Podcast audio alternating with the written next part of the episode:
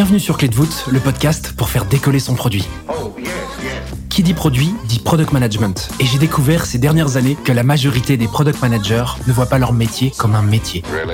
Pour eux, c'est aussi une passion qui pousse à essayer autrement, une culture où l'entraide passe par le partage et les retours d'expérience.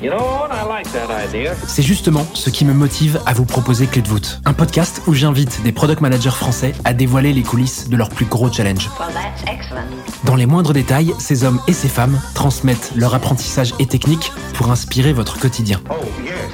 Ce podcast est rendu possible par Stellar, un accompagnement que j'ai lancé pour aider les products qui veulent propulser leur carrière. Que tu réfléchisses à ta prochaine aventure ou que tu veuilles décupler ta progression, notre équipe et nos mentors sont à tes côtés et t'accompagnent à travers des programmes sur mesure. Viens les découvrir sur wearestellar.io. Je m'appelle Timothée Frein et je suis ravi de vous accueillir dans ce nouvel épisode de Clé de voûte. Aujourd'hui, j'ai le plaisir d'accueillir Thibaut Watrigan sur Clé de voûte. Thibaut découvre la création de produits alors qu'il évolue comme consultant chez Eleven Strategy. Il rejoint la startup GoJob en tant que senior PM et en devient rapidement Head of Product et No Code. Thibaut vient nous parler sur Clé de voûte d'un challenge lié au lancement d'un nouveau produit sans designer ni développeur grâce au techno No Code. Je te laisse quelques secondes pour te préparer et je te souhaite une bonne écoute. Hello Thibaut, comment tu vas? Hello Timothée, super, merci. Et toi? Bah écoute, ça va super bien. Merci beaucoup de, de venir sur le podcast. Avec grand plaisir. Thibaut, tu es Head of Product dans une boîte qui s'appelle GoJob. Est-ce que tu peux nous en parler? Tout à fait. Donc je suis euh, en activité chez GoJob. On est une scale-up euh, basée à Aix. On souhaite hacker le chômage. Concrètement, euh, on permet à toute personne qui cherche un emploi d'en trouver un et on les embauche et on va gérer tout leur job. Et on le fait un peu comme le fait une agence d'intérim, si ce n'est qu'on utilise le digital pour automatiser et proposer les meilleurs services pour nos travailleurs. Ok, donc d'un côté, vous avez des clients qui sont des entreprises qui viennent euh, recruter des intérimaires, c'est ça? Tout à fait. Et de l'autre, vous avez donc des intérimaires euh, que vous mettez en lien avec ces entreprises. Tout à fait. Ok, super clair. Concrètement, le produit, euh, qu'est-ce qu'il y a comme, comme spécificité que tu pourrais peut-être relever qui va venir faire en sorte que GoJob est un peu différent d'une agence classique?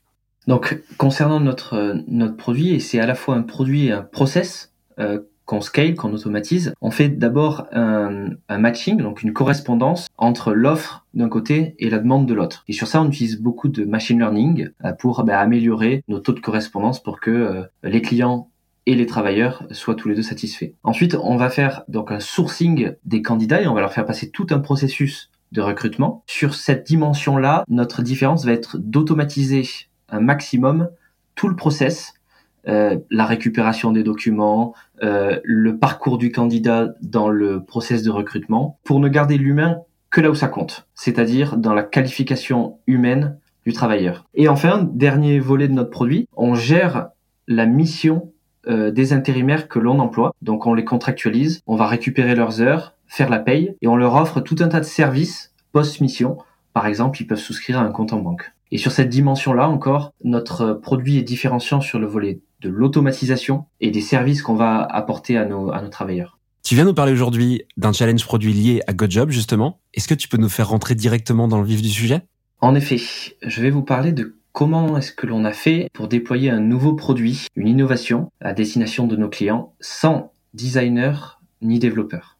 Trop intéressant. Concrètement, c'est quoi ce nouveau produit? Ça part de quoi? On avait dans nos appels d'offres des clients qui nous demandaient à pouvoir recruter en autonomie et à toute heure de la nuit. Donc j'ai un travailleur qui ne se pointe pas sur site à 2 heures du matin. J'ai besoin d'avoir un travailleur à 5 heures du matin. Comment est-ce que moi, client, par exemple Carrefour, euh, je peux être autonome sur le processus de recrutement?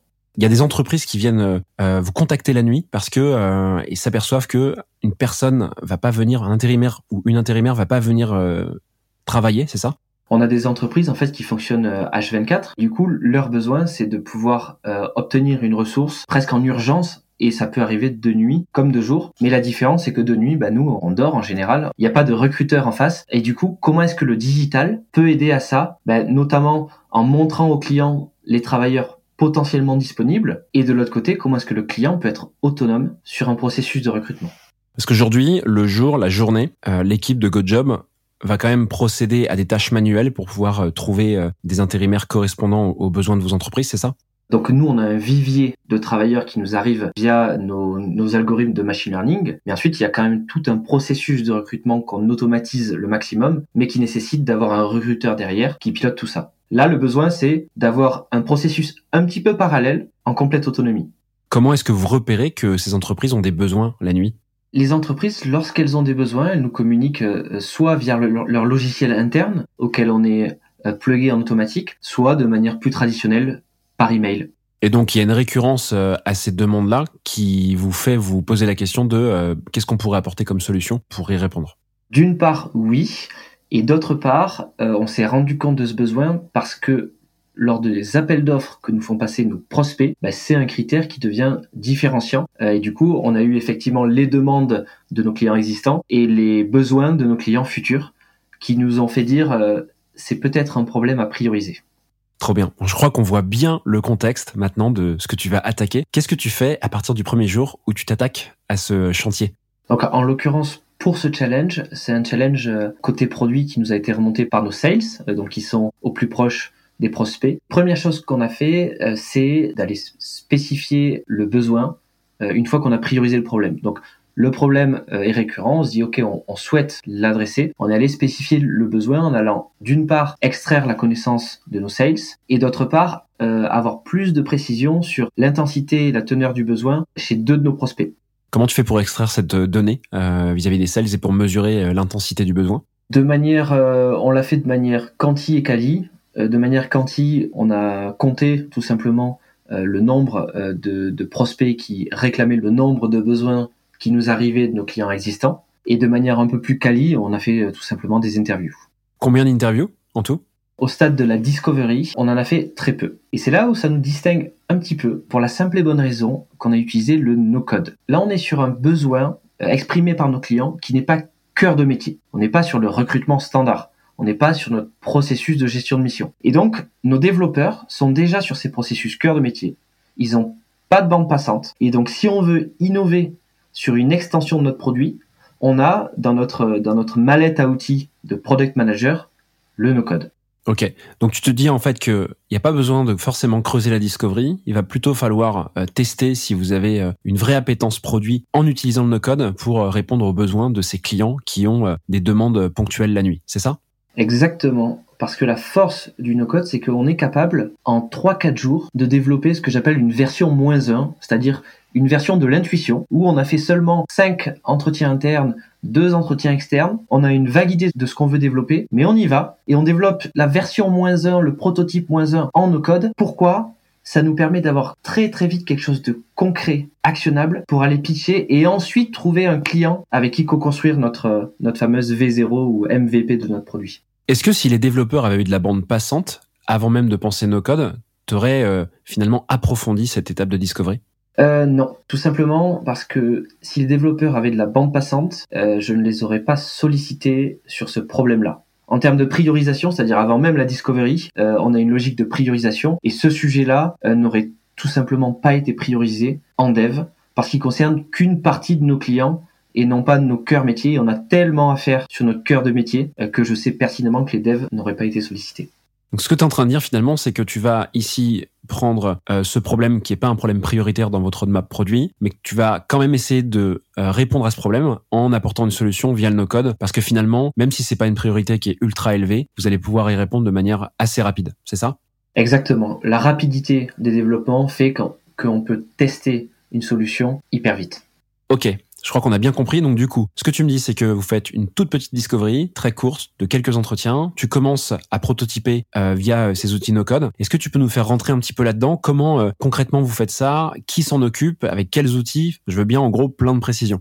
Donc, qui fait ça? Donc je suis en effet Head of Product et du no-code aussi. Ça veut dire qu'on a chez GoJob des personnes qui font du no-code full-time. Concrètement, euh, dans la mallette à outils du product manager, j'ai les devs qui sont répartis en squad. J'ai aussi des ressources transverses, la data analyse, la data science et le no-code. Et donc, j'ai sur ce projet mené le projet d'un point de vue product manager, donc sur la discovery, sur les specs, sur les enjeux. Et je me suis accompagné d'un no-codeur, euh, Anthony, euh, qui lui était dans le développement du produit pur et dur. Le développement du produit, du coup, on l'a fait en no-code. Donc le no-code, il y a une partie back-end, une partie front-end. On a fait le back-end sur un outil qui s'appelle Airtable et le front-end, on l'a fait sur un plugin Airtable qui très concrètement permet en moins de deux heures, une fois que tu as ta base de données, de fournir un portail pour le client.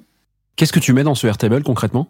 Concrètement, euh, ce Airtable, c'est une liste euh, de travailleurs que l'on met. Ces travailleurs, ils sont renseignés par un recruteur qui va, à la fin de sa journée, aller préqualifier des travailleurs. Et du coup, le Airtable, c'est simplement une liste de travailleurs. Le client, il voit dans son interface cette liste de travailleurs-là qui ont été préqualifiés. Et lui, ce qu'il peut faire, c'est euh, lancer le processus de recrutement automatisé. S'il voit un profil à fort potentiel, il peut regarder son CV et lancer le processus de recrutement. Et là, on arrive sur la partie automatisation. Donc je sors de la réponse à ta question, mais je vais sur le volet automatisation, où le simple fait que le client déclenche le recrutement, ça déclenche un scénario d'automatisation via Make ou Integromat, qui est un autre outil euh, euh no-code euh, l'un de ceux que je recommande le plus d'ailleurs, qui lui va lancer le processus de recrutement via euh, des SMS que l'on va envoyer euh, aux travailleurs pour leur valider leur disponibilité et leur préciser des informations sur la date, le lieu de leur mission.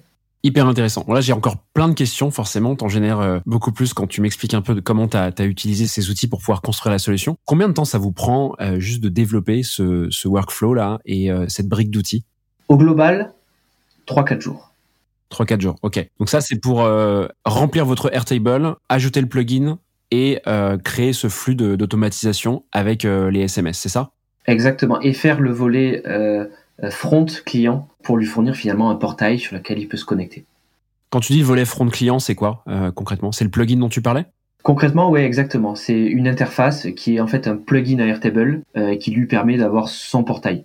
Et ça, ça sert à, faire en sorte que le Airtable soit pas juste un peu un Excel, mais plutôt quelque chose de plus visuel. Exactement. Et sur les projets de type simple où on veut aller très très vite, on utilise ce type de solution-là. Et sur d'autres projets, on va utiliser un outil dans le no-code qui est assez connu, qui s'appelle Bubble, sur lequel on va avoir le même fonctionnement. On va avoir notre backend sur Airtable et la partie portail client, on va le délocaliser sur du Bubble lorsque c'est un petit peu plus complexe. Mais là, on avait fait le choix de la simplicité, 3-4 jours. C'est quoi le plugin d'ailleurs Est-ce que le plugin porte un nom sur Airtable? Tout à fait, il s'appelle euh, Mini Extension. Et donc Mini Extension, visuellement, ça ressemble à quoi une fois que tu l'as euh, plugué à ton Airtable? Visuellement, euh, donc le client se connecte sur son interface avec un, nom d'utilisateur et un mot de passe, et ensuite il voit, il voit une, une page blanche avec une description de l'outil et puis une liste finalement un petit peu avec une expérience un petit peu plus jolie que si tu avais une base de données. Euh, avec la liste des travailleurs qui sont préqualifiés pour lui. Et peut-être une dernière question sur ces outils avant de passer à la suite. Pourquoi tu fais le choix d'utiliser Make, qui est donc euh, l'ancien euh, Integromat, plutôt que un autre outil de, de liaison comme Zapier ou Anuiten par exemple? J'en ai vu plusieurs, effectivement. on aurait pu parler de Parabola aussi. tous ces outils de no-code qui sont vraiment le liant, la couche d'automatisation. nous, chez GoJob, on a pour ambition, et c'est dans nos, standards de développement de nos codes, de faire du no-code fiable et scalable. Nos deux grands principes. Maintenant, euh, si on regarde euh, Integromat ou, le, ou son nouveau nom Make comparé aux autres outils, euh, ce que nous pensons, c'est qu'on peut beaucoup plus facilement injecter une logique de développement fiable par exemple la gestion d'erreurs, faire des chemins parallèles avec des conditions pour gérer tous les cas possibles et inimaginables, qui nous permettent davantage, je dirais, d'être euh, fiable. Ça, c'est le premier point. Et sur le volet scalabilité, effectivement, on a des, modules sur Integromat euh, de type euh, array aggregator, donc gestion des, tableaux, des listes, qui nous permettent de faire du no-code scalable beaucoup plus facilement. Donc là, je crois qu'on a bien compris un peu la, brique d'outils que, tu utilises. Comment ça marche du coup d'un point de vue client? Lui, quand le client vous alerte la nuit parce qu'il a un besoin qui est urgent, qu'est-ce qui se passe techniquement? Il vous alerte comment et qu'est-ce qui se passe avec cette donnée ensuite? Yes, avant de répondre à ta question, juste préciser qu'on change un petit peu le paradigme. Avant, c'est le client qui nous envoie un besoin. Grâce à cette solution, c'est le client qui voit des travailleurs préqualifiés et qui nous contacte sur base de je souhaite recruter cette personne-là. C'est un grand changement pour nous. Et donc, de ce fait de ce changement-là, le client voit la liste des travailleurs préqualifiés. Il choisit celui qu'il souhaite recruter. Il appuie sur un bouton lancer le processus de recrutement. Très concrètement, ça déclenche l'automatisation, on en a parlé. Le travailleur, il est d'astreinte, il a été prévenu auparavant, bien sûr, à 15 minutes pour répondre à toute une série de questions envoyées par SMS qui lui permettent de préciser et de valider le recrutement. Une fois que ça, c'est acté, le client voit que euh, le travailleur finalement a accepté la mission. Il, a, il reçoit la confirmation directement dans son interface. Il n'a plus qu'à attendre euh, l'heure euh. Ok, donc ce que je comprends, c'est qu'avec tous ces outils, il y a une interface côté entreprise, mais également côté travailleur, c'est ça? Pas pour ce cas-là. Pour ce cas-là, très précis, on échange avec le travailleur simplement par SMS. Et quel outil te permet d'automatiser les SMS C'est effectivement un outil qui s'appelle Twilio, euh, qui est l'outil qui est déclenché par Integromat. Twilio, c'est un outil qui permet donc d'envoyer des SMS, et il y a un module qui s'appelle Twilio Studio, qui permet de gérer le SMS conversationnel. Concrètement, j'envoie un SMS personnalisé en fonction bah, de toutes les données que j'ai sur le travailleur, euh, et je peux, en fonction de la réponse que je reçois, bah, déclencher différents scénarios. Si on obtient non à une réponse, on va pas avoir le même traitement dans notre automatisation qu'un oui. Et ça, ça nécessite aucune connaissance de code de votre part? Aucune connaissance de code. On a tout fait euh, sans écrire une seule ligne de code, en effet. Une fois que tu sors ce produit avec cette combinaison d'outils qu'on vient de, de, décrire ensemble, est-ce que tu testes quand même la combinaison d'outils avant de le lancer? Oui, on a en no-code tout un processus euh, de test, euh, nos codes fiables et scalables, nos deux grands principes, je les rappelle. Pour la partie fiabilité, du coup, on a une phase de test technique euh, qu'on appelle en interne des QA, où du coup Anthony va montrer ben, le fruit de son travail à un autre no-codeur qui va tester tout un tas d'éléments de est-ce que ma donnée va bien de bout à bout du scénario, est-ce qu'il y a des erreurs qui peuvent arriver, etc. Première phase de QA technique. Ensuite, on fait une deuxième phase de QA un peu plus métier business, où, on le rappelle, on n'a pas de client à ce stade. C'est une innovation de l'intuition et on est capable de le faire parce que ça ne nous coûte quasiment rien de la développer. Donc, du coup, on va tester en, interne euh, par euh, nos sales qui connaissent le besoin des clients. Et une fois que ces tests-là sont passés, la partie technique, la partie métier, on va juste mettre notre offre dans notre portefeuille d'innovation de l'intuition, sur lequel on, on va aller la rendre accessible pour nos sales pour qu'ils puissent la pitcher jusqu'à ce que les clients mordent à l'hameçon. Concrètement, les sales font quoi? Ils appellent les clients juste pour cette solution-là? Les sales, ils vont d'abord inclure la solution dans leur portefeuille, donc c'est-à-dire lorsqu'on répond à un appel d'offres, euh, il y aura une partie de présentation spécifiquement sur cette solution-là, euh, avec une démo. Et d'ailleurs, l'effet démo euh, change beaucoup de l'effet slide hein, quand on a vraiment la solution. Et ensuite, effectivement, les sales, ils vont appeler les clients qui ont été spécifiquement préqualifiés parce qu'on sentait qu'ils euh, auraient le besoin de cette solution-là. Un exemple, ils nous avaient exprimé un besoin de la nuit auparavant. Et donc on va avoir cette double prospection-là, nouveau client, client existant, euh, qui va nous permettre d'attendre qu'un client morde à l'hameçon. Qu'est-ce qui ressort de cette euh, campagne de, de pitch, du coup, en fait, de pitch par les sales sur cette solution? Vous avez des résultats à mesurer? Absolument rien, dans un premier temps, et c'est ça qui est assez, assez marrant ou innovant dans notre démarche, c'est que ça ne coûte pas grand-chose finalement d'innover. Du coup, là, on, se centre sur une solution, mais en fait, on, en a plusieurs en parallèle qu'on se permet de développer. Et du coup, euh, si au bout de 2, 3, 4 semaines, on n'a rien, c'est pas grave. Notre objectif, euh, c'est euh, d'avoir un client qui dise j'y vais à fond et pas des clients qui disent je suis intéressé. Et donc, c'est finalement ça qu'on va mesurer, c'est le moment où finalement on a un client qui nous dit j'y vais à fond. Et là, en l'occurrence, pour cette solution-là, on a attendu 3 mois. Enfin, on n'a pas vraiment attendu du coup, mais au bout de 3 mois, on a un client puis deux qui ont mordu euh, et c'est vraiment ça qu'on mesure. Et là, on passe dans notre phase de projet ultérieure, mais disons qu'on ne va pas dépenser aucune énergie inutile, mis à part ces trois jours euh, qui sont finalement euh, pas grand-chose pour nous, du moment où on n'a pas un client qui est à fond pour co-construire avec nous la, la, version suivante du produit. Donc chez nous, des clients, c'est des gros clients, hein, c'est du Carrefour, ou voire des grosses startups. Et le chiffre, c'est qu'il y en a eu plus de 20, et dont il y en a un qui a dit, je suis prêt à y aller, ce que vous montrez là, ça m'intéresse, et qui est prêt à y aller dès maintenant. Et ce qu'on est capable de faire, euh, vu qu'on a développé cette version moins 1, en fait, c'est euh, d'aller lui mettre la solution dans les mains pour qu'il commence à l'utiliser day one. Euh, et sur cette base-là, on va itérer avec lui et là rentrer dans un processus d'innovation qui est beaucoup plus classique, main dans la main avec le client. Mais on sait, grâce à notre solution en no-code, qu'on a un client qui est pour le coup intéressé. Et du coup, Thibaut, est-ce que c'est un outil que vous commercialisé, c'est-à-dire que vous faites payer à vos clients, ou est-ce que c'est un outil qui finalement est une plus-value dans l'offre que vous proposez avec GoJob? On n'a pas encore euh, décidé.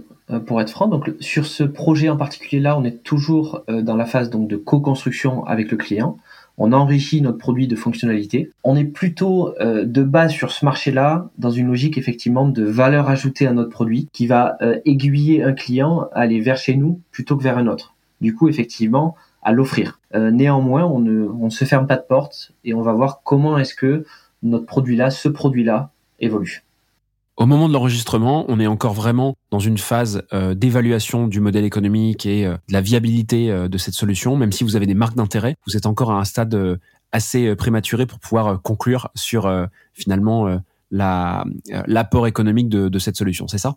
Exactement. Concernant l'apport économique, on l'a déjà sur un certain volet, c'est-à-dire effectivement, ça peut orienter les appels d'offres des clients vers notre solution. Néanmoins, on en est encore dans une phase où ça fait trois mois euh, que l'on itère avec notre, euh, notre client zéro euh, pour avoir la meilleure des solutions.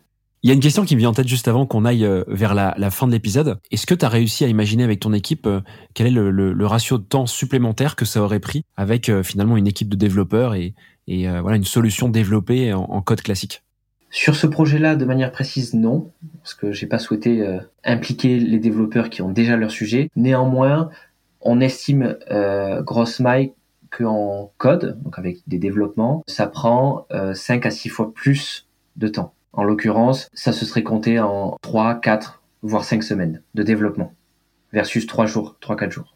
Ce qui est hyper intéressant, je trouve, dans ce que tu viens de, de raconter, c'est que on se pose beaucoup la question de la place du no-code euh, dans les équipes produits. Euh, peut-être par peur, peut-être parce que euh, on n'a pas l'habitude, euh, peut-être parce que certains pensent que c'est gadget. Mais ce qu'on voit quand même globalement, c'est que on peut être beaucoup plus audacieux et tester plein de solutions, plein de nouvelles solutions qui sont pas forcément prioritaires ou qui paraissaient un peu complexes. Et pour le coup, bah, si ces solutions-là sont pas viables, c'est pas très grave parce qu'on n'y a pas passé beaucoup de temps et il n'y a pas eu finalement beaucoup beaucoup de, de dépenses.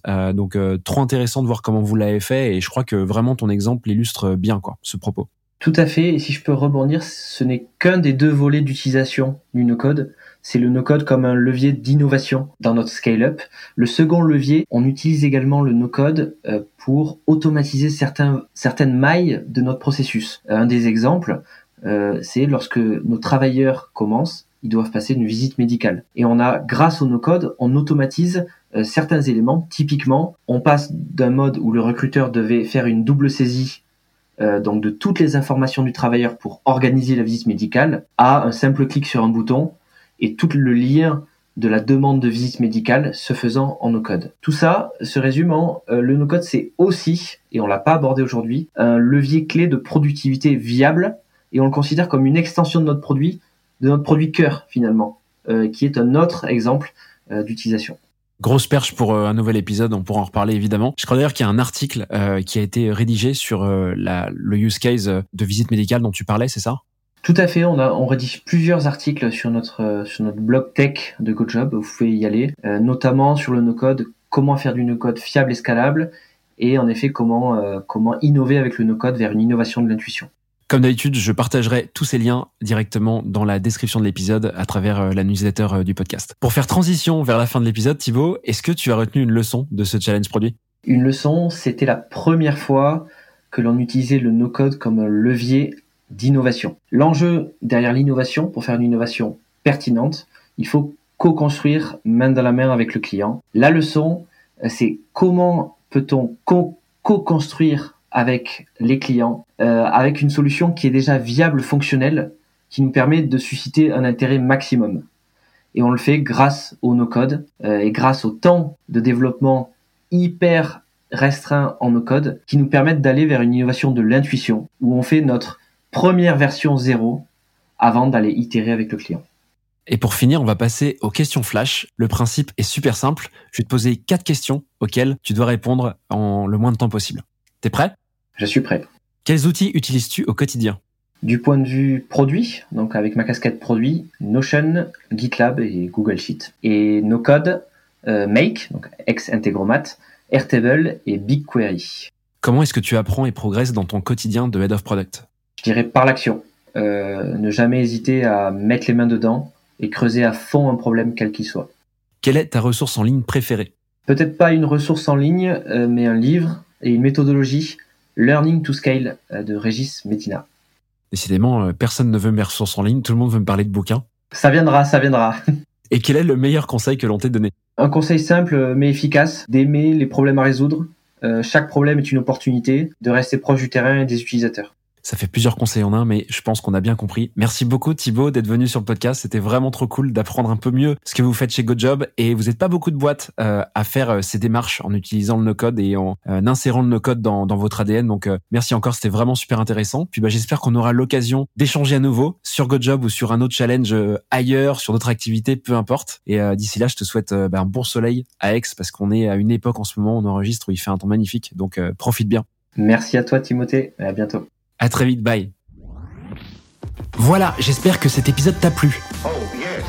Si c'est le cas, tu peux me soutenir de deux façons. Laisser 5 étoiles sur Apple Podcast ou Spotify et un petit commentaire, ou répondre en 3 secondes au petit sondage dans la description de l'épisode pour me dire ce que tu en as pensé. Je te remercie vraiment pour tes retours, c'est grâce à toi que j'améliore Clé Doute pour le rendre utile à ton quotidien. N'oublie pas, si tu réfléchis à ta prochaine aventure ou à décupler ta progression, nous avons l'accompagnement qu'il te faut sur wearestellar.io. Stellar avec deux L et un R. Je te donne rendez-vous la semaine prochaine pour un tout nouvel épisode riche en contenu actionnable. À très vite!